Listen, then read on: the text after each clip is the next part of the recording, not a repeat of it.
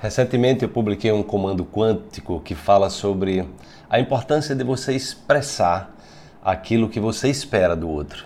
Porque é muito comum nos relacionamentos, sejam é, relacionamentos afetivos ou profissionais, você gerar uma expectativa. Né? Então você gera uma expectativa, é, só que você não expressa aquilo, né?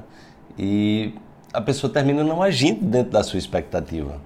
E aí isso muitas vezes acontece desentendimentos, aborrecimentos, porque aí a pessoa começa a ficar chateada por uma coisa que a pessoa deixou de fazer, só que a pessoa não sabia que você estava querendo que ela fizesse dessa maneira, né? Você não expressou isso.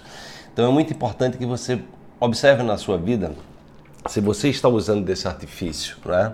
que é de gerar expectativa, não deixar claro, ou então às vezes até a comunicação, não comunicar com clareza aquilo que você quer e entender que as pessoas são diferentes. Então tem pessoas introvertidas, tem pessoas extrovertidas, tem pessoas é, que são mais intuitivas, tem pessoas mais racionais. Então existem muitos modelos mentais, né?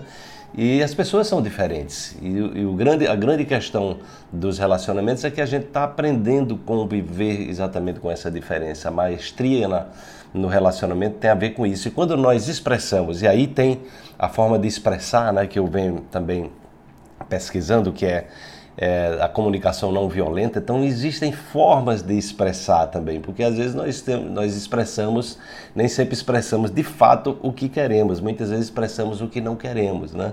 Então buscar clareza, buscar assertividade, buscar amorosidade também, porque a forma como nós nos comunicamos ela vai fazer uma diferença muito grande. Observe quando você é bem tratado, quando você é bem recebido, como é que você responde. Observe como é que você responde quando você é tratado com mau humor, né, com indisponibilidade, né, com, com mal vontade, entendeu? Como é que você se comporta. Então é importante a gente perceber que existem estratégias na comunicação, né, e é, a comunicação não violenta traz aí toda uma, uma, metodologia para isso que eu indico a você, que é exatamente a gente ter uma comunicação mais assertiva e mais eficaz.